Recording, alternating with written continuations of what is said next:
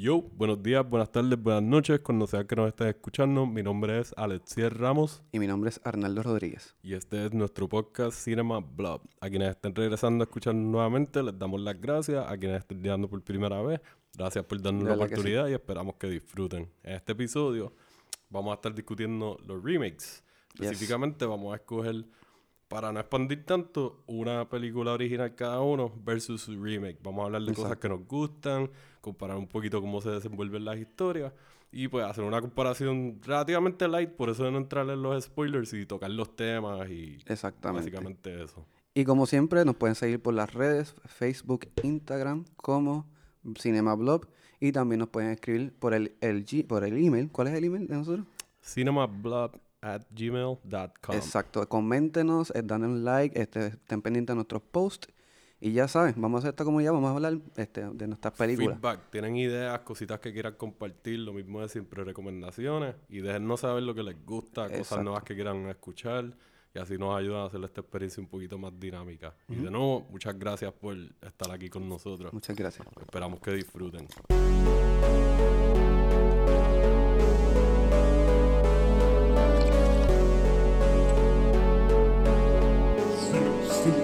Cinema.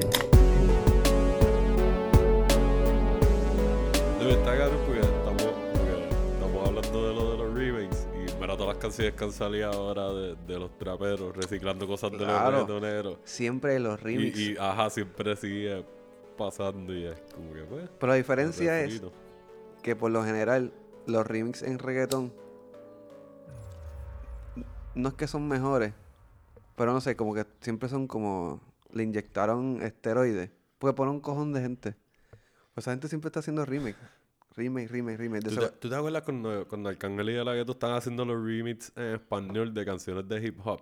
Que hicieron un remix de Chris Brown, de la primera que él pegó. de verdad. Hicieron un remix con Zion de la canción de We Taking Over, la de DJ ¿En Khaled con? Akon. Ellos hicieron una que decía, estamos controlando. y un viaje así. Y en verdad era como que cheesy, pero a mí más el... O sea, es como que el flow de ellos iba con ese tipo de canción y pues la, la estuvieron bien cool. Diablo, cabrón.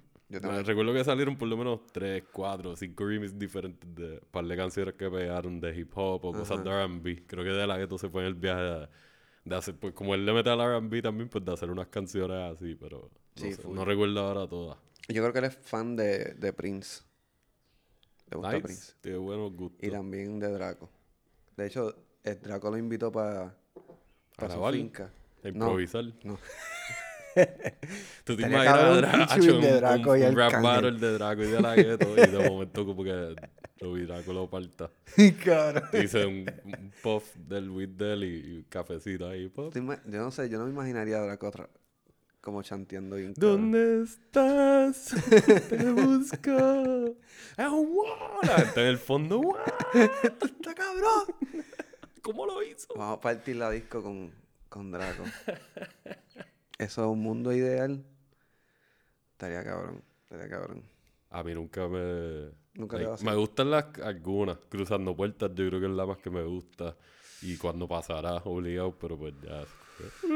Sí, esa está como. Este. eh, ¿Cómo es que se llama la del video que él está bailando como un callejón? Más y más. Ajá, esa, sea. esa es la, la, la más. By the way, yo canto malísimo. so, Sí, yo no, yo canto bien cabrón. Pero no voy a cantar. Arnaldo tiene un canto caro. Tengo un canto bellaco.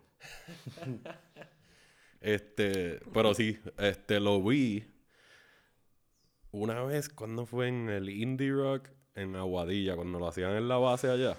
Antes de que lo trajeran para el área metro. ¿Tú llegaste a ir a algún Indie Yo Rock? estaba paralelamente en otro lado, Yo, en otro, en otro corillo. pues yo actually fui porque el, un panita mía fue Gaby, él, él tocaba con una banda con Juventud Crasa. él Juventud estaba Crasa, con Juventud sí, Crasa en ese momento en la batería.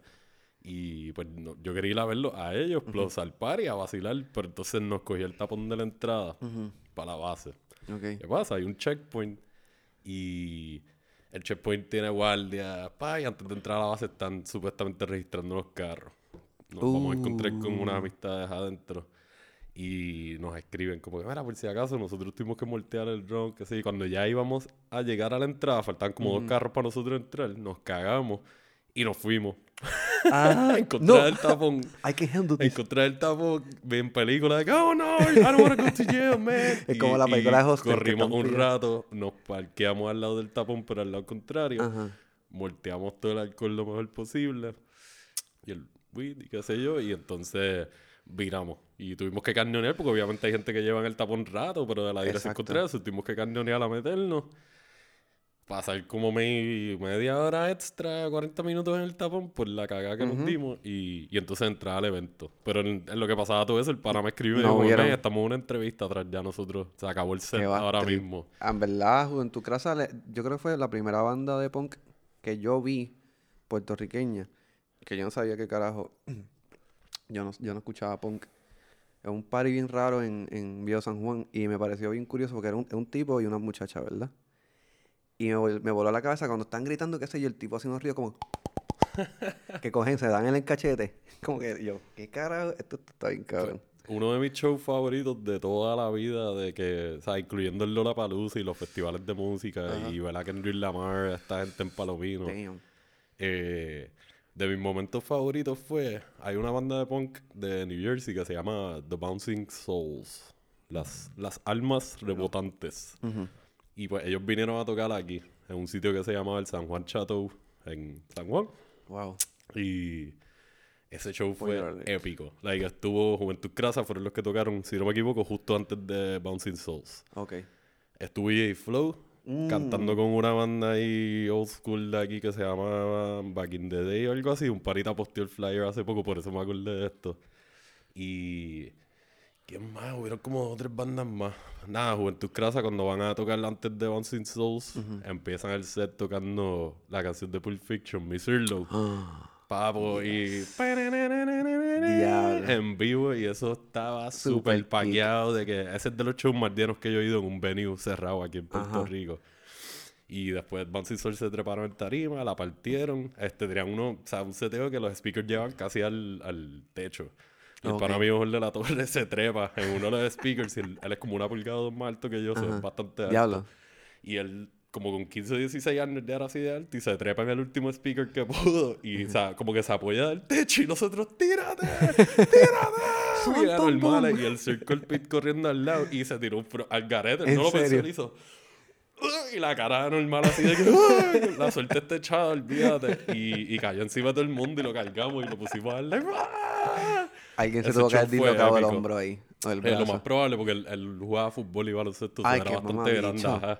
Pero está bien, eso estuvo divertido. Y sí, mano, yo, a mí nunca se me olvidar. O sea, te estoy diciendo que yo me acuerdo más de eso que momentos del Lollapalooza en Chicago. Ajá. Este, viendo Metallica o a Paul McCartney o a Flores and the Machine. Ajá. Y no, tengo el visual del pana mío haciendo ¡Wow! y Juventud Crasa tocando la canción de Pulp Fiction. Qué hijo de puta, eso es una buena es de los pocos covers que yo he visto en vivo así que... Like, sí, hay bandas que le meten a los covers y eso. Pero que yo he visto en vivo que como que se me para... Ahora mismo lo pienso y como que me da un poquito de escalofrío. ¿De verdad? Yo tenía como 15 años cuando eso pasó. 16, algo así. So, It's been a while. Wow. Qué picha. Yo creo que yo no he vivido así nada de... Así tan loco como eso. Yeah, mosh pit. Pero que yo no he estado... Yo he participado como en dos mosh pit. Tacho, no, nosotros nos Y metíamos. no me fue bien. me Por poco me rompe la nariz. Y pues yo tengo una nariz bastante pronunciada, eso no es muy difícil. Sí, nosotros vimos par de lo que era, par de gente noqueada y, y peleas y revoluces. En Fajardo, en un show en el skatepark de allá, a un chamaco le metieron un spinning heel kick. ¿Sabes? De que el chamaco se- ¡Pum! ¡Scan! 17 te ni marcar la cara. Ambulancia y todo. Y el chamaco se lo llevaron para la ambulancia, que estaba al principio del skatepark. Y volvió después. la cara marcada y fue como que, that's a trooper, Bien man. cabrón. Full. Yo no me Y sin pelear ni nada, fue como que pues lo noquearon. Yo me hubiese ido para mi casa. Qué clase, cabrón. Este, Mm. pero sí, esto está como que esos covers así que se tiran las bandas de la nada, como que bandas que tienen mucho material original. Y entre medio del set se tira un cover, eso a mí me gusta porque es como que, pues, ya, la gente se pompea y más que no son canciones que tú no te esperas escuchar en un show de punk. Exacto. Sí, cabrón, es la parte. Pana me contó, que así que ahorita estábamos hablando de Arcángel, que una bandita local en eh, Bakery's Baker, en Río Piedra, una banda de rock, no sé qué subgénero era, pero tocaron Chica Virtual. Eh, a, su flow. Y me dijeron que estuvo cabrón. Que mandó todo, todo el mundo tira el piso y empieza a tocarse. Escuchando al Kangel. Eso está, eso suena como un jangueo bien cabrón. Mm. Pero no vamos para lo que vinimos. Yeah.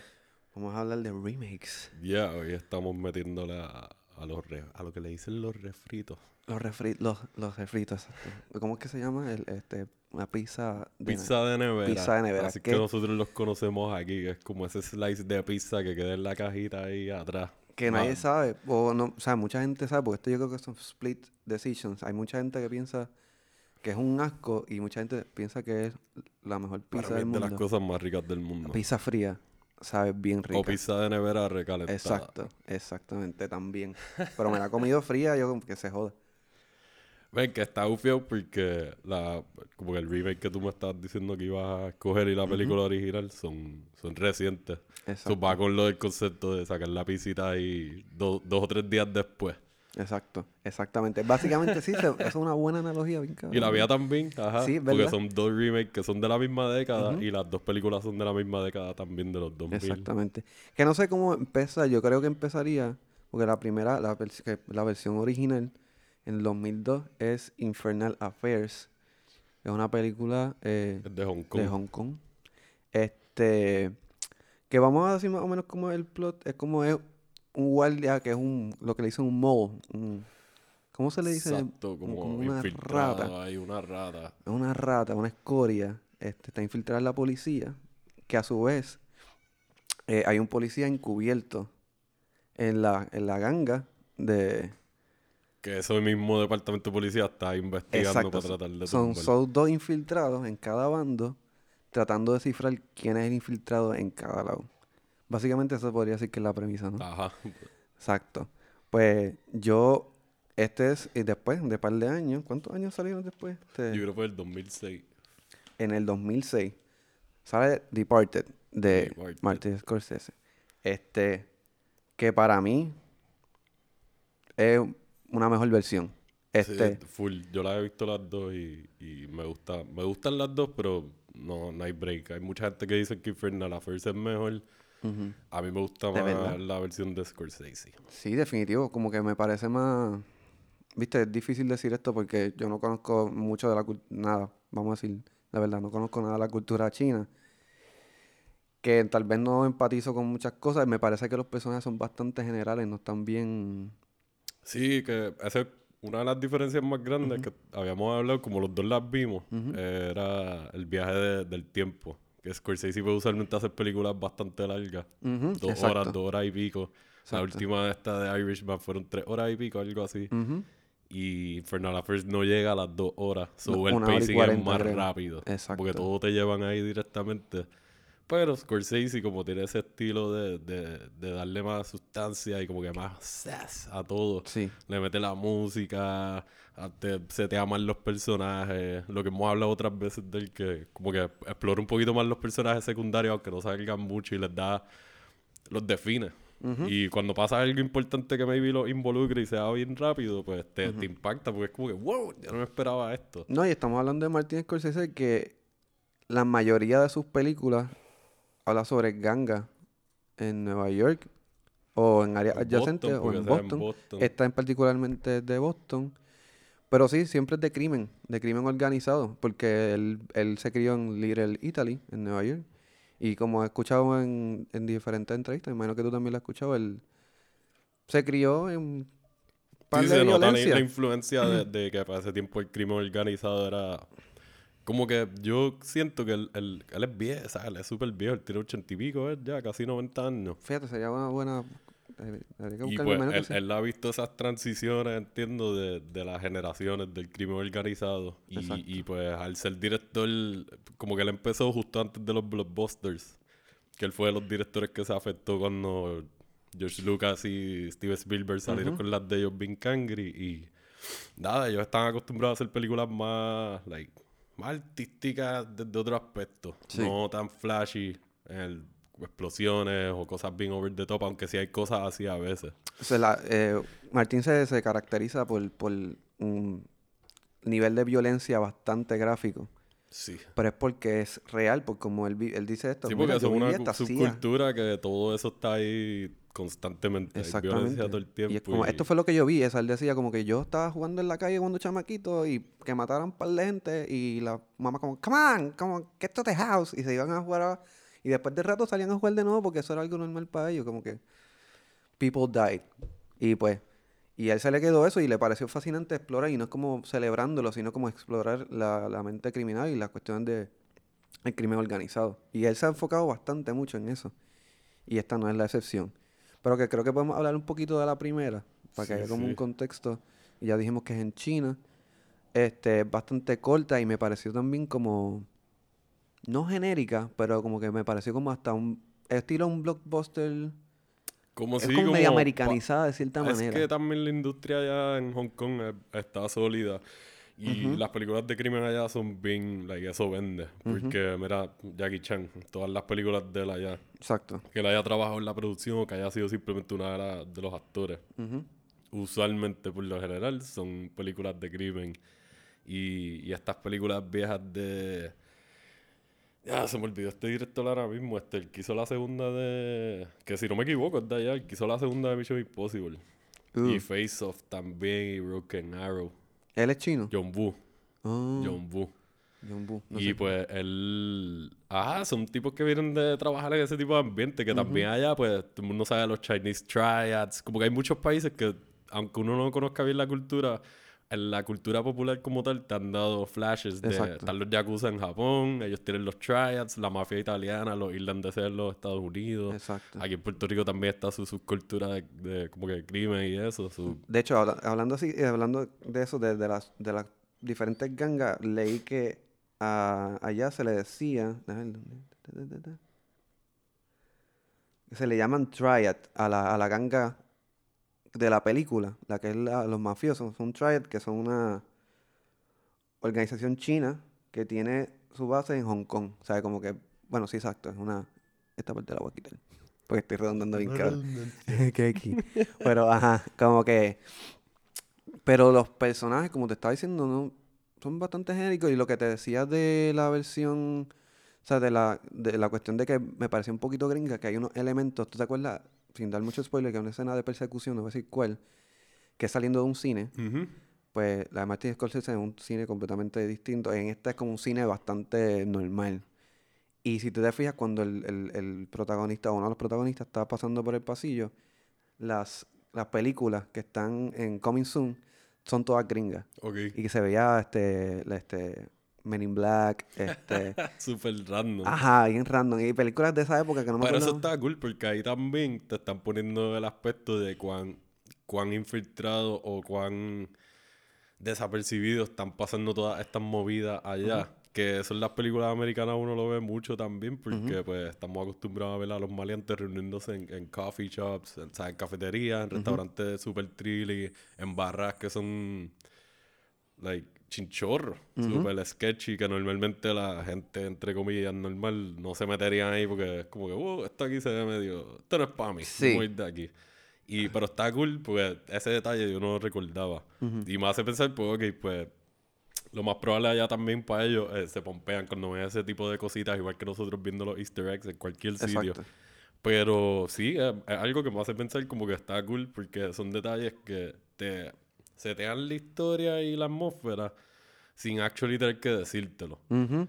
Y, y sí, es un aspecto que pues, se puede entender que lo hicieron bastante bien porque eso te ayuda con la confusión que están tratando de setear y el juego de gato y ratón doble que hay Exacto. ambos lados y la paranoia que te están seteando. Que pues Exacto. ahí se las tengo que dar que pues sí, ellos manejaron eso muy bien. Pero como fue tan rápida, yo no...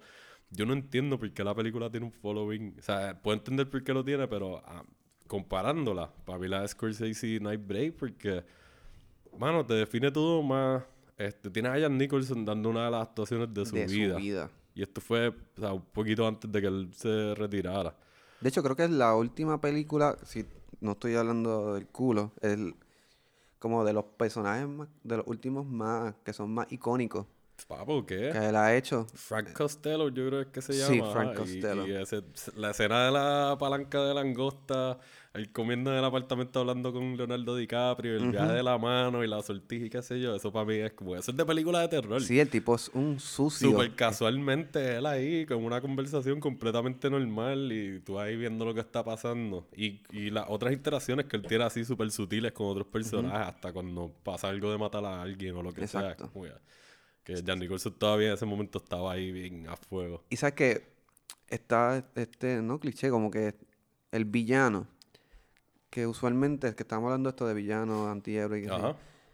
pues este, sabes que algunos que son malos, pero tienen algún tipo de, de humanidad, como que tú notas que le importa algo en particular, pero que yo me fijé, que yo me haya, me haya fijado, este tipo era bien malo. Como que no había Sí, nada con que tú te podías identificar, no ayudó na- nada, no había ningún elemento. de- todo lo que tú estás haciendo, está- tú estás enfermo, cabrón. Estás enfermo. Es que Scorsese es bien bueno haciendo eso, teniendo personajes en las películas que tú definitivamente como que esta es la personificación del mal, aunque hayan varias personas malas, pero este Sí. definitivamente es el que tú lo ves y tú dices, este tipo es malo, de Sí, verdad", o, esta- o mujer es la y- al garete, Definitivo. como en, en Guns of New York. Bill the Butcher, ese otro personaje que, o sea, Daniel Day-Lewis es, es más dos, haciendo esa Sí. interpretación y- y Que es un es caballete. de mis personajes camaleón. favoritos. A mí me gustan mucho los villanos y, y los antihéroes y esas cosas. Y para mí ese es de los mejores. En toda la historia del cine, like, el viaje del ojo de, ¿De cristal, lo, lo de los cuchillos. Es bien que él- emblemático. que él es bien meticuloso, es bien poético a veces hablando contigo que te está yendo directo al grano. El acento, el, el look, el bigotito, el top hat. Exacto. No sé, en verdad, esa película a mí me gusta mucho y, y, y vi mucho de... Como que no sé, sentí como que maybe Scorsese estaba en ese hype de tener otro tipo así, ¡pap! de nuevo. Exacto. Porque qué película él hizo más o menos para ese tiempo. Eh, en esa década yo creo que salió fue Shutter Island, fue la última. Shutter como para el Island. 2010, 2011 o algo así, so, estaban Sí. bastante cerca. Y, y entonces Guns N' New York y Aviator yo creo que fueron un par de años antes más o menos de Departed o algo así. Que eso fue cuando ya, como que 2010, sí, Shutter Island en 2010.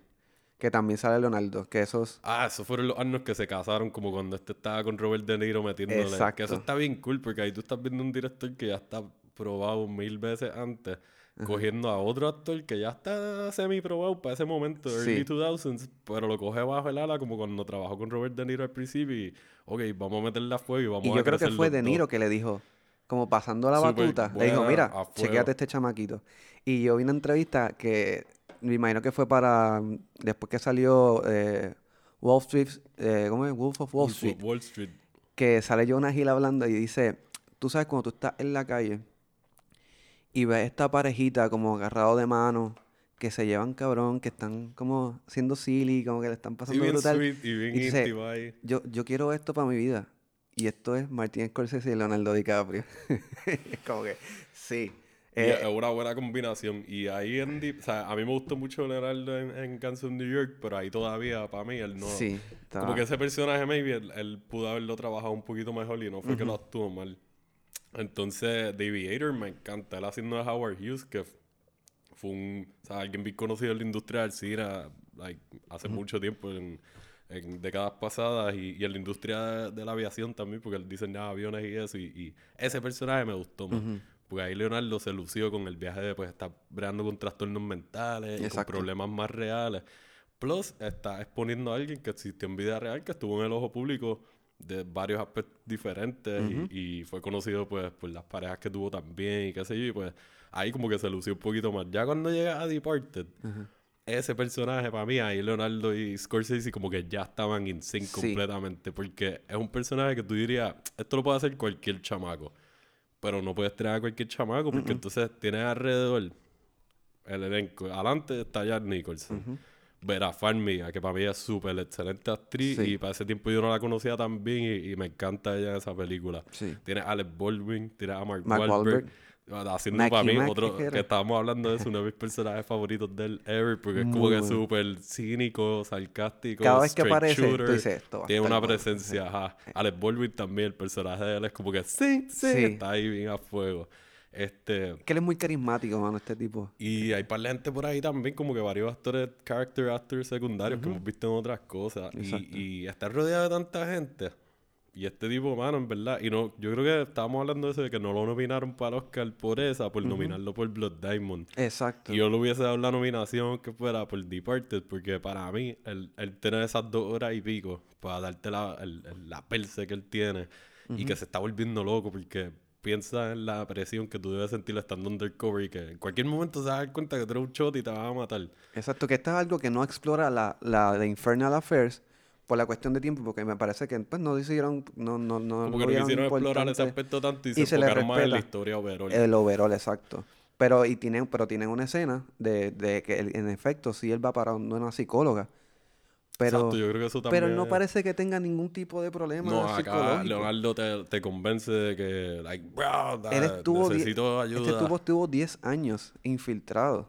Este, y como tú no vas a tener ningún pero bueno, pues, no, no decidieron no tocarlo, fue bastante superficial, que de hecho te iba a decir que esas son una de las cosas que no me gustó de, la- de Infernal Affairs. Por eso lo del tiempo para mí fue... Es la no encuentro por qué la historia sea tan... Como que esté tan reconocida en otros lados. Y se ganó un montón de premios en Sí, China. bueno, es que pues, maybe para el tipo de historia que ellos están acostumbrados a ver como tal fue algo diferente y, y, pues yo no conozco tanto la industria del cine de allá. He visto cosas de allá, o sea, en Asia yo he visto más cosas japonesas, de Indonesia, también. dos o tres cosas de Tailandia y eso.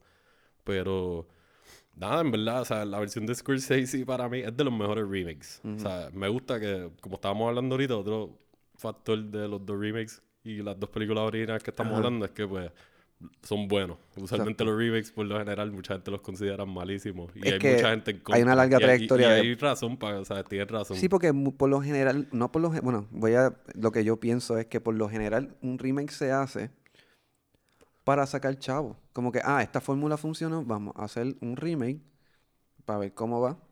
Y yo creo que mayormente no lo ven como que, ah, me apasiona demasiado esta historia, la quiero rehacer, Ajá, que maybe puede pasar, pero no parece. Yo respeto los remakes desde el aspecto de negocios porque pues yo soy realista y yo sé la que Claro, es que chavo. tú vas a arriesgarte a que alguien haga algo que posiblemente te cueste millones. Ah, se- definitivamente te va a costar millones lo más probable hacerlo. Y más si es un remake like, de estudio. Entonces, te estás arriesgando, es como ir al casino. So, tú estás decidiendo en dónde tú vas a poner tu chavo. Y tú tienes que estar seguro. Y por eso hay directores que hacen remakes que ya los casaron porque los vieron haciendo otras cosas originales buenas y dijeron, Sí. tenemos este remake en el catálogo ahí para hacerlo. ¿Te interesa Sí, hacerlo? básicamente una apuesta porque tiene esta, este elemento, y perdóname, que el cine se considera una inversión de alto riesgo. Se, se, se, se, se pone mucho dinero, mucho, mucho dinero en Hay una mucho producción trabajo en la línea, hay, mucha, hay muchas cosas, hay muchos layers de, de que tú no sabes que al final del día si va a funcionar. So, me imagino que es parte del fenómeno de una industria que quiere seguir corriendo, es vamos a asegurarnos de hacer dinero. So, ahí me imagino que viene la fórmula, pero eso es otro tema. Sí, sí. Y vamos a hablar de otros remakes eventualmente que hayan sido Exacto, malos esto es como una, cosas así, esto es como un- un- la primera versión de, que estamos tocando base aquí. de, pizza de nevera. Pero sí, mano, o sea, este remake como tal, yo te diría que está, están remakes como The Thing y The Fly, la de Cronenberg de los Ajá. 80, que las dos son remakes y son considerados de los mejores. Para mí, Departed está allá arriba, igual que Scarface, que es otro remake. Scarface que yo, bueno, me enteré hace, este, hace unos añitos que había una versión original que era sobre más eh, Al Capone, Basado más en Al en Al y como Capone. el, el crimen en esta ciudad. porque era más o menos de esa época de la prohibición. Exacto. Pero entonces el remake, como es de los años 80, ¿no? 70, 80, pues ¿qué es lo que está pasando? Drugs.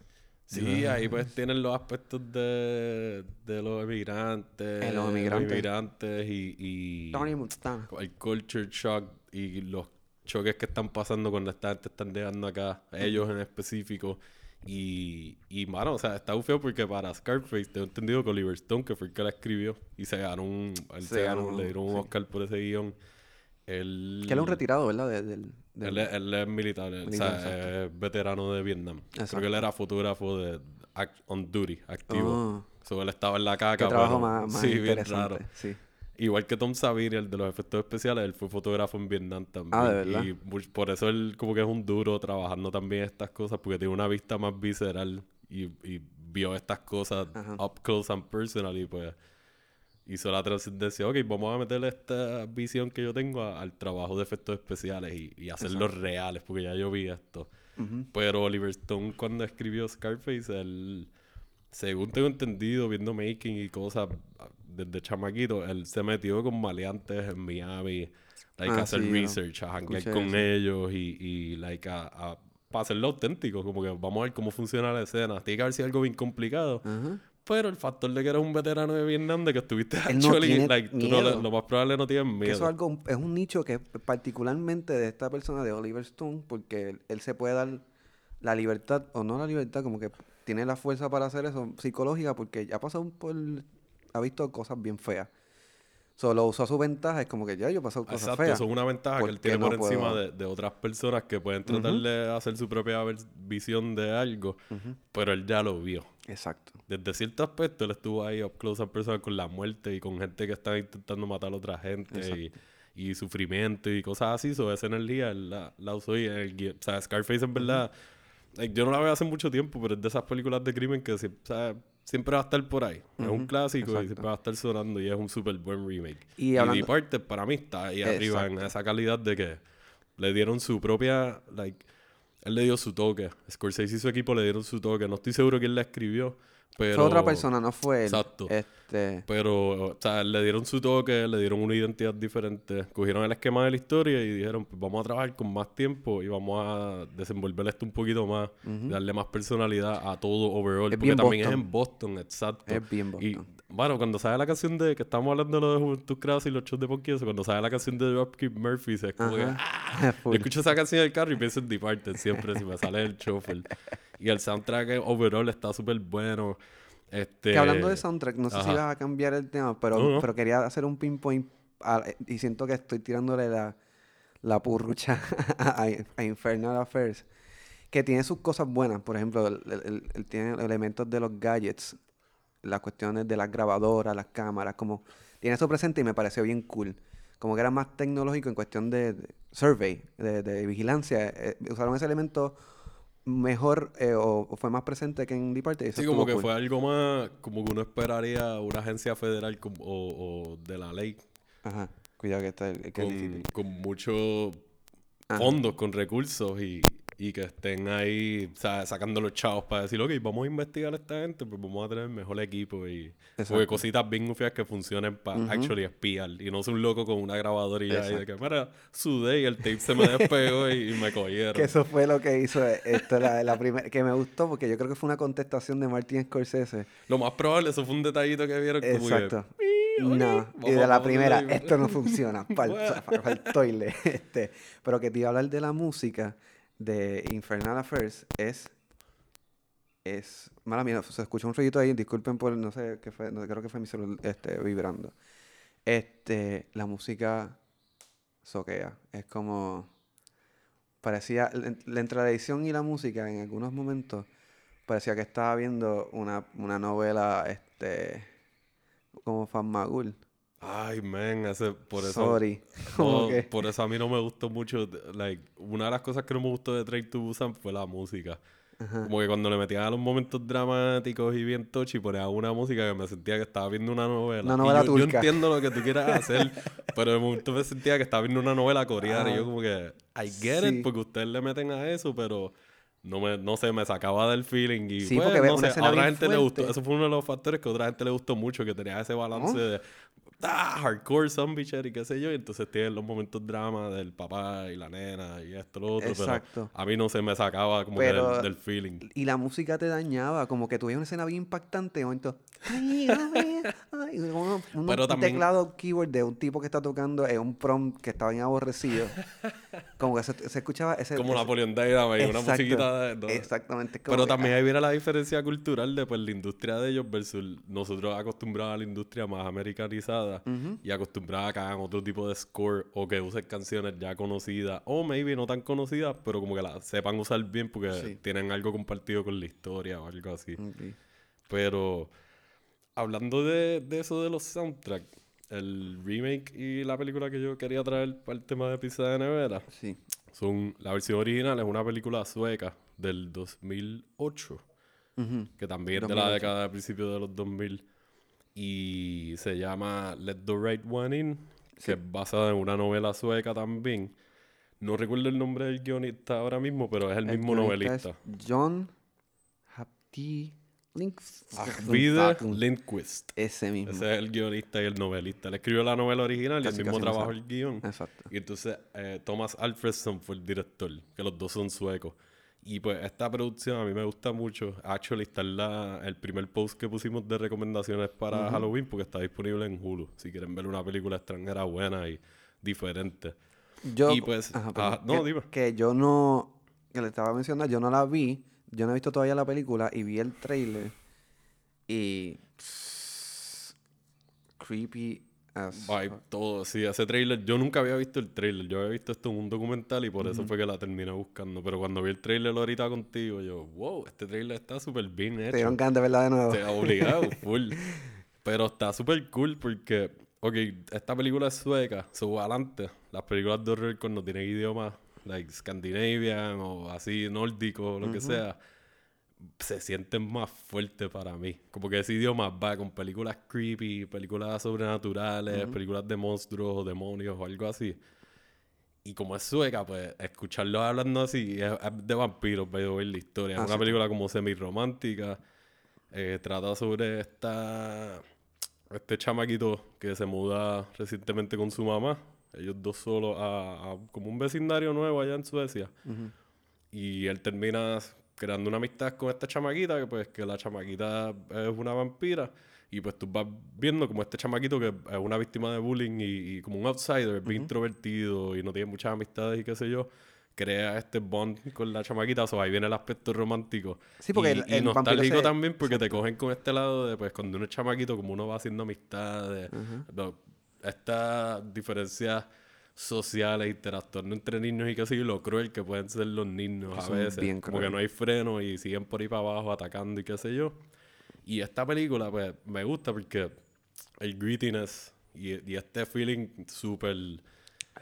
Like, ah, se siente todo el tiempo la película tú te sientes como que ese creepiness y, y que algo malo está pasando está constantemente. Aunque tengas partes lindas y qué sé yo, tú sigues pensando como que aquí va a pasar algo bien al garete en algún momento. ¿Tú crees que el clima tenga que ver? Porque hay el, es en, en el frío. Sí, es, es una. En esta parte de Suecia, la película es durante el invierno. No sé si ahí está nevando constantemente en otra.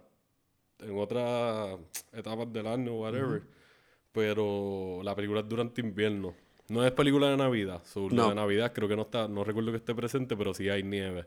Y el frío va también, ayuda. Ayuda y la tú viste escena, la ¿no? diferencia porque viste los dos eh, trailers, el color que le dan a la película original es como sí. que se siente como azulita o como que media. Como David Fincher, kind of like. Social Network o Seven o Panic Room, como que es bien oscurita y bien opaco.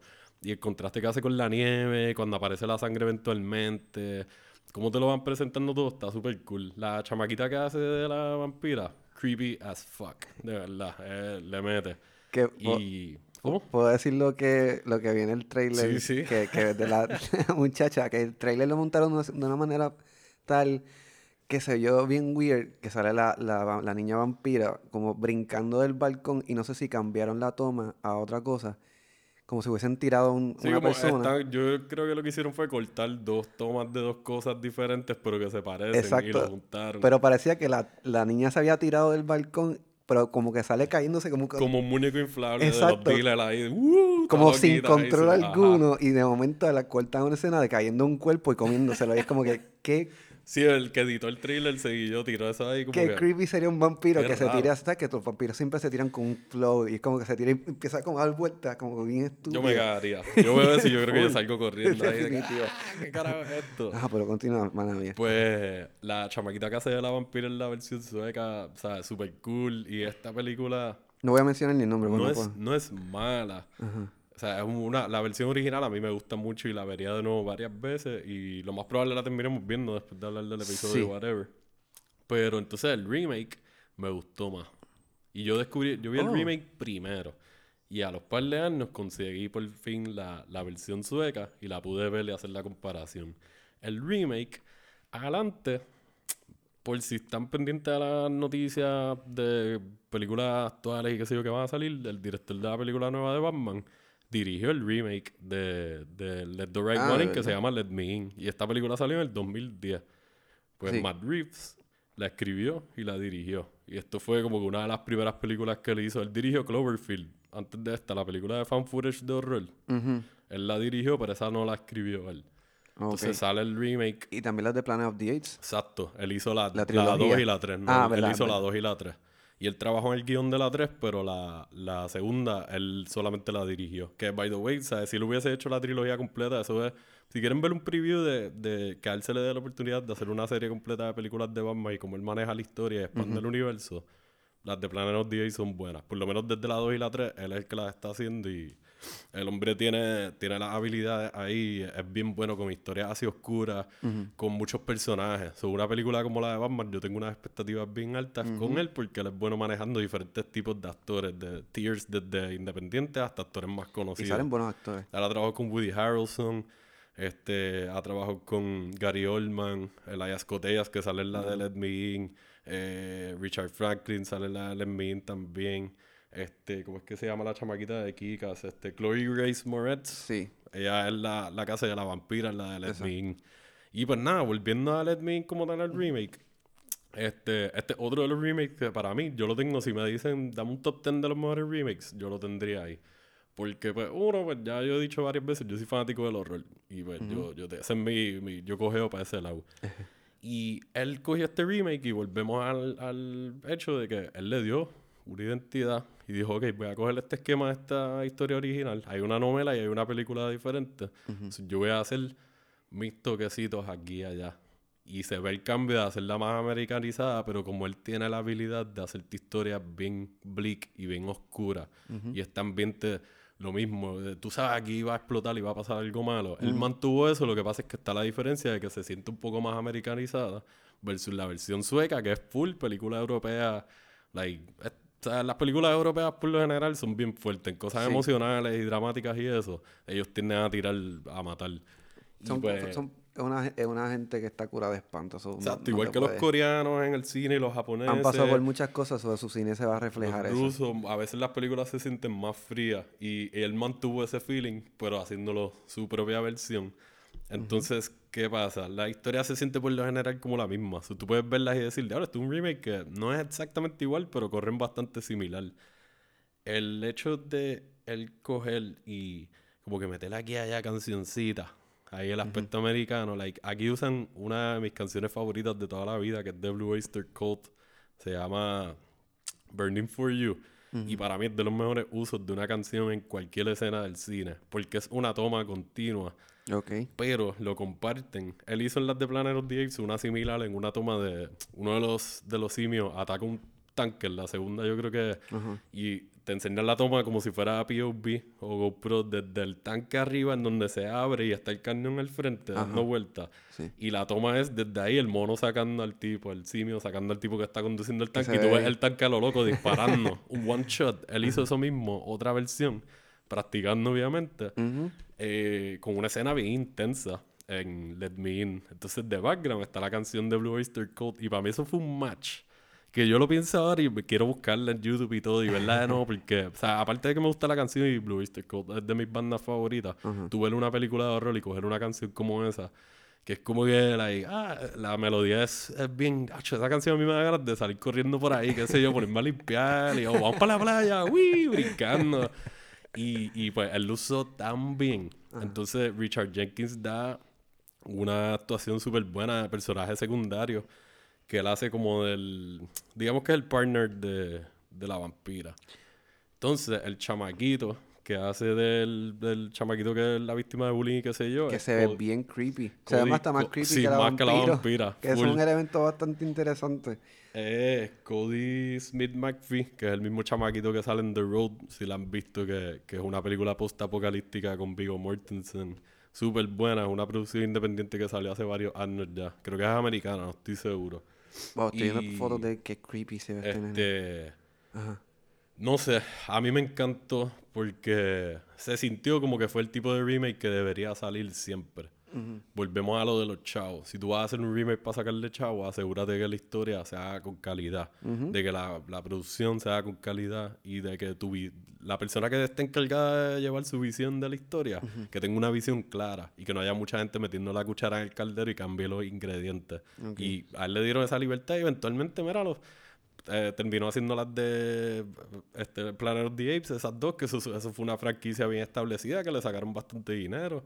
Y ahora va a ser Batman. Y es que es como que ¿Verdad, de las coño? propiedades Remakes. más codiciadas. Exacto. So, Ah, ahora de- está ajá, el tipo cayó en ese tropo de remakes, pero por lo menos él se ha mantenido. Pero, aparte de otra gente que han trabajado varios remakes y son como que medio, eh, calidad media whack. Sí. Este hombre por lo menos la ha elevado. Y a mí me gustaría verlo hacer cosas más originales. Pero yo estoy pompeado para las de Batman porque ya he visto lo que él puede hacer con otras propiedades que tuvieron una oportunidad anterior en la pantalla. Y le he dicho, ok, es tiempo de actualizar esto y traerlo a, Mano, y a- tal vez a las cosas que le gusta a la gente ahora. Tal vez es su nicho. Su nicho es, ah, no, me gustaría curar proyectos que ya existen y, y darle como mi toque y, y lo y parece que le apasiona, no, no es que lo hace solamente por hacer dinero, le, le apasiona curar películas o proyectos que ya, ya, han, ya han estado establecidos porque quiere, tal vez porque le entusiasma tanto el proyecto que quiere dar su punto de vista de esto y, y me parece que eso se refleja en, en- en su, en su remake que aparentemente ahora me entero son varios, este, Planet of the Apes. Sí, sabes que haciendo Este- el research de nuevo para refrescar, hablando, o sea, no lo pensé hasta que hablando contigo ahora caí en cuenta yo, espérate, él cayó en otra, una franquicia que eran remakes y otra franquicia ahora que es como el cuarto remake diferente o quinto, Exacto. lo que sea. Y también sale que él estuvo en ah, X-Men Apoc- Apocalypse. Él dirigió. la No, eso es Brian Singer. Yo creo que Ay, es uno de no, los no actores hagas sale, caso, sale sí. allá. Sí, el chamaquito sale en él es el que hace de Nightcrawler en las películas más recientes de. X-Men. Sí, ahí fue la Como que lo confusión. último que recuerdo haber visto de él y creo que él va a salir en una de sci-fi que se me olvidó el nombre ahora, lo, lo podemos buscar y ponerlo en algún link o algo. Ver, Pero sí, eh, eh, me gusta porque The Power of Dogs. yo The Power no, of the- of the no, Dog. no estoy seguro. Ah, ajá, piche. Este, a mí me gustan los remakes. Yo, es bittersweet, volvemos a lo mismo. Yo, si está, están puestos para hacerlo bien y traerle una visión nueva y, y darle un toque personal. O sea, ahora mismo va a salir un remake eventualmente de I Saw the Devil.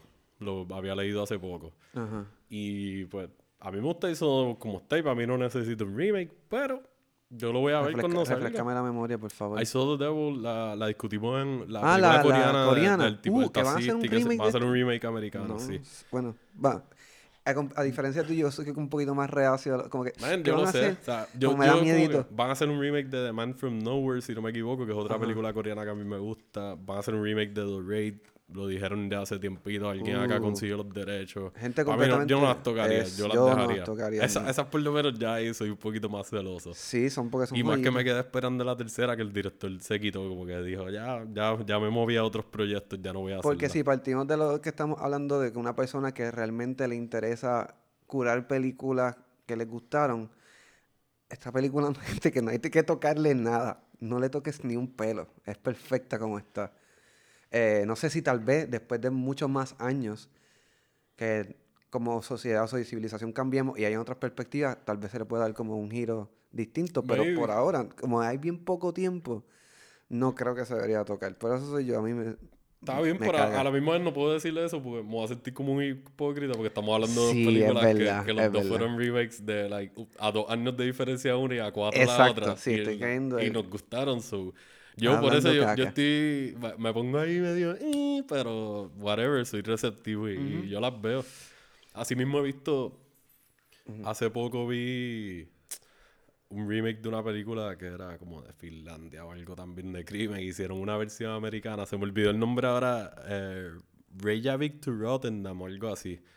Este, pues hicieron una versión americana que este, Mark Wahlberg es el protagonista. Entonces, ¿qué pasa? El que hizo del personaje de Mark Wahlberg en la versión original dirige la versión americana. Ah, de verdad. Y creo que él le trabajó el guion también. Actually, la versión americana en verdad está mala. La, ok, la versión original no es que es un clásico ni nada, pero es una película de crimen buena de otro país.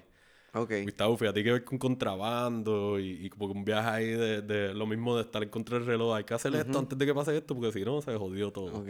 Y la versión americana, bueno, yo no la vi completa. Yo como que la terminé viendo por cantos porque me, no sé, trataron de meterle, volvemos a lo de americanizar la historia y, y hacer las cosas un poquito más over, over the top, algunas partes que funcionaron siendo más sencillas y maybe pudiste haber hecho otra versión más sencilla de, de, de eso mismo, como que darle ahí, tú aprovechas y le das tu toque también, como en el remake de Oldboy, que pues la versión, o sea, ya yo hablé de esto en otro episodio, mucha gente no, no le gustó el remake que hizo Spike Lee. Yo los vi como dos historias diferentes y me las disfruté. Me gusta más la versión coreana, definitivamente. Sí, Pero a mí clásico. me gustó la versión americana también porque él le dio su toquecito. Si han visto la película de Oldboy, saben que hay una escena bien icónica con un martillo. Ujú. Spike Lee hizo su propia versión de, de esa secuencia o whatever, pero él entonces le añadió en vez de un martillo, creo que usa un bot scorer. Un exacto knife de esto, lo de picar caja. Ajá. Y pues, ajá, el coño hizo otra, ¿Y algo ti? al garete. Para mí, ¿qué? Yo me recuerdo haber visto esta película con los, yo creo que con Jeremy con y wow, eh, man, ¿qué es esto? No como el grito que te hace. Pero sí quedó, quedó. Y ese otro remake que ya yo lo dije la otra vez, pues, y lo repetí ahora, me, me gustó y le di la oportunidad.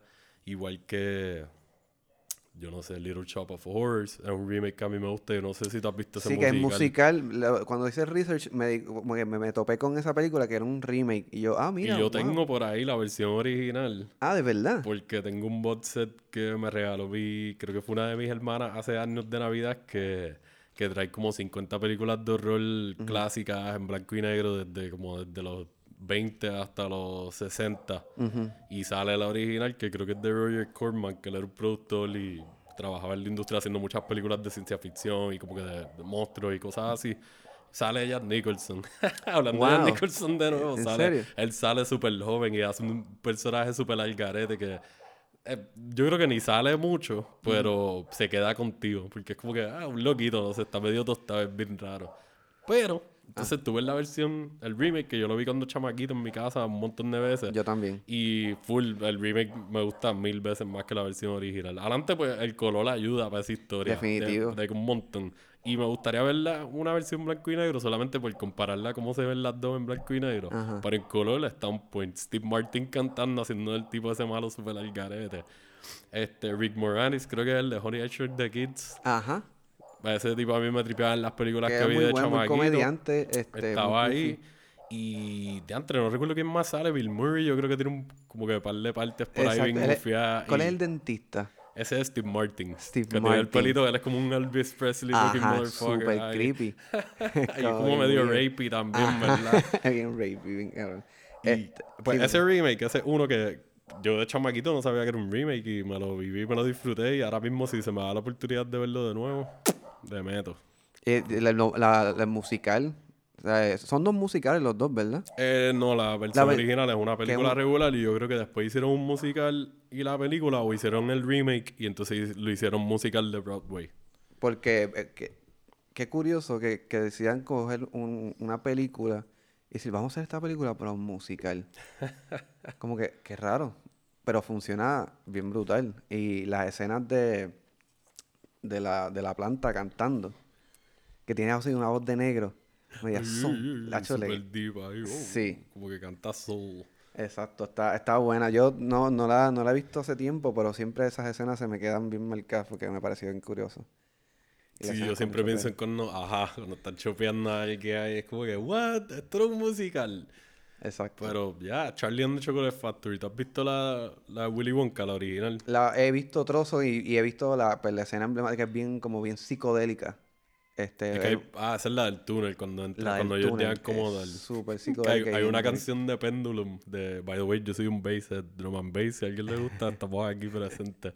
Pues hay una canción de Pendulum del primer disco de ellos que sale, ellos usan un sample de esa escena.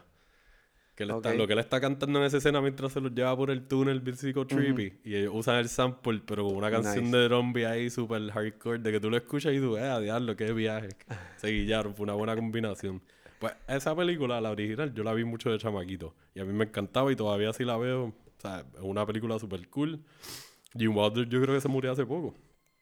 Yo creo que Austin sí. Powers, si no me equivoco, él murió hace poco. So, yeah. Cheers to that. Y este, y, ¿te y la versión original me gustaba porque se sentía creepy. Se sentía como Sí. de verdad sería una historia, like, ok, esto es para niños y qué sé yo, que es de Roald Dahl, creo que es que se llama el autor de, que hablamos de The Witches. Exacto. la el otra mismo vez. autor de The Witches y Matilda. etcétera. Pues esa versión a mí me tripió porque, pues sí, tiene sus momentos musicales, pero yo vi muchas películas de Jim Wilder cuando chamaquito por mi abuelo y por, por, por mi viejo también. Ok. Películas de comedia y cosas así. Ujú. Y verlo a él en ese personaje era como que.